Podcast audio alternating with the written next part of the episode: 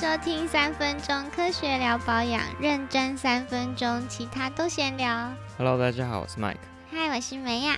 好，我们今天的主题是细软短发微油头，绝对要试的洗发精。很符合需求哦。没错，大家已经很好奇，为什么我们的主题限制这么多？不会啊，很多人有这个困扰啊。嗯，我自己就有，哎、真的、哦，就是细软发啦，但油头没有。对对对对，因为我本身就是细软短发为油头，所以，哦，这是我的需求啦。我要笑对，所以今天是分享我的使用体验。好，真心觉得细软短发微油头，这是一个非常烂的发质跟肤质。你光用听的就觉得很糟糕，有没有？现在请大家闭上眼睛，想象一下，假如是粗硬长发蓬松头，马上三秒想到什么？木村拓哉，哪有？我 刚刚想要狮子哎，哎、狮子也不错啊，就是很帅气威武的那种形象哦。那假如是细软短发微油头呢？一二三，王世坚。我 刚刚是想要柯文哲哎。柯文哲那看起来头发就不不是，好不好？对，好，对不起，不是王世坚就是火云邪神啊，那个只是头发少，不是油但王世。坚感觉油油的，好吧，所以你光用想象就觉得这是一个蛮可怜的状态，就是我本人哎、那我们之前就其实就已经讲过，我小时候对头发比较没有自信，然后以前就想用水晶肥皂把头发洗得蓬蓬的这样。那这是我们前几集讲过的故事，不是前几集。是整个 podcast 的前三集。好，那总之后来就觉得，哎、这绝对不是一个好方法。刚好最近天气越来越热，然后我也有感觉我的头皮出油量变多，头发更容易变塌了，甚至我头皮开始有一些红、泛红啊，或是长痘痘的困扰。哎、又刚好最近在看一些文献哦，我很好奇，因为一直都有人在讲说，哎、洗发精会有一些残留的东西会累积在头发上，就是你洗越多次，洗久了之后，让你头发越来越塌，太多刚好。哎、对，就是这么刚好。所以我今天就要跟大家分享一下洗发精里面的成分会不会残留，并且累积在头发上，让头发越洗越塌。那最后我也会推荐一罐我最近测试觉得蛮适合我的洗发精。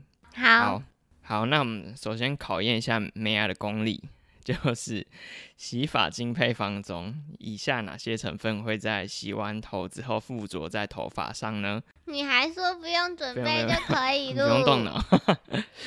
A. 阴离子型界面活性剂，B. 阳离子型的聚合物，C. 系磷。C，答案是三种都有可能会。哈，那我们就拆开来解释一下。首先就是细磷，细磷大家知道是可以干嘛的吗？护发的，没错，其实细磷跟阳离子型的聚合物，它都是要让你的头发比较柔顺，湿的时候好梳，干的时候也好梳，可能也会有一些亮泽的效果。嗯，那很多人在争辩说，诶，细磷到底会不会一直累积在头发上？就是让你每次洗洗完之后就越累积越多，到最后你头发就都是细鳞，洗不掉这样。对耶，我之前有看过有照片是这样说，嗯，其实有很多人认为说，诶，细鳞好像附着在头发上，到达一定量之后就会稳定，不会再继续累积。但这不是完全正确的哦。的确有很多市售产品，它有经过测试，比如说一九九四年，P&G 它就有测试过自家的二合一洗发精。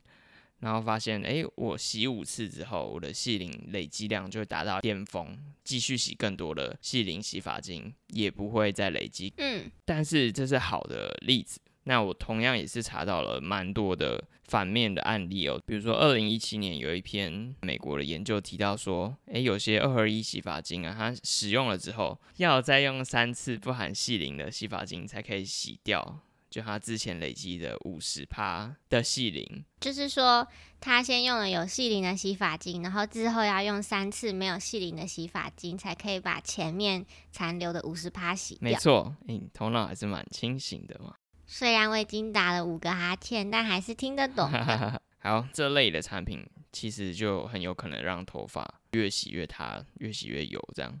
嗯，好，那除了细磷之外啊，就是刚才提到另外两个东西，阴离子型的界面活性剂，它跟阳离子型的聚合物这两个东西是在洗发精里面很常见的嘛？那它们在洗头的时候会形成一小球一小球的絮胶附着在头发上。这个絮胶它通常的作用也是让你的头发很柔顺、亮泽、好梳。但是如果它累积了过多的量的话，一样会造成头发的塌陷，而且，呃，二零一六年韩国的爱茉莉太平洋他们也提出研究，初步证实说，诶，头发有很多这类的絮角残留的话，也有可能造成头皮的刺激。哦，所以这个残留是冲不掉的，然后干了也没办法用掉。对，它就是干了之后也会在头发上这样子。哦，对对，当然。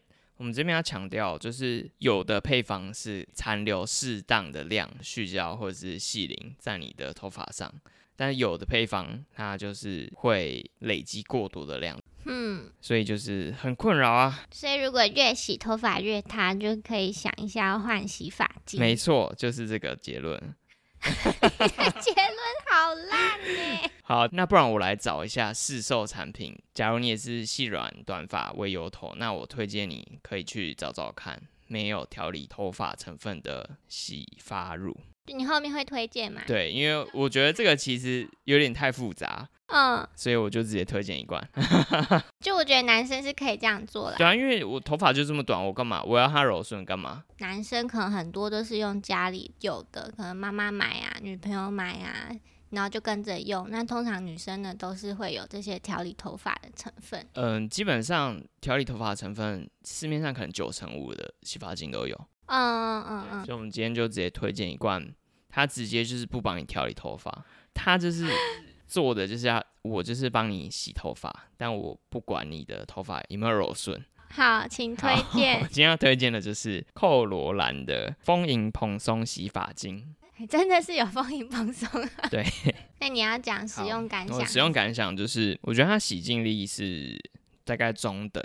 然后起泡非常的少，香味蛮淡的，淡淡的花香。因为没有调理的成分，所以你在洗头发的时候，很明显的就是没有那么滑嘛。你平常洗发精头发湿湿的时候，你手给它插进去也是可以这样很顺的划开。那这一罐你可能就要小心一点，扯到头发。对对，你必须非常的仔细的去。清洁你的头发，就是可能要慢慢的揉啊，然后可能细致的搓哈，就把它当你的女朋友来对待。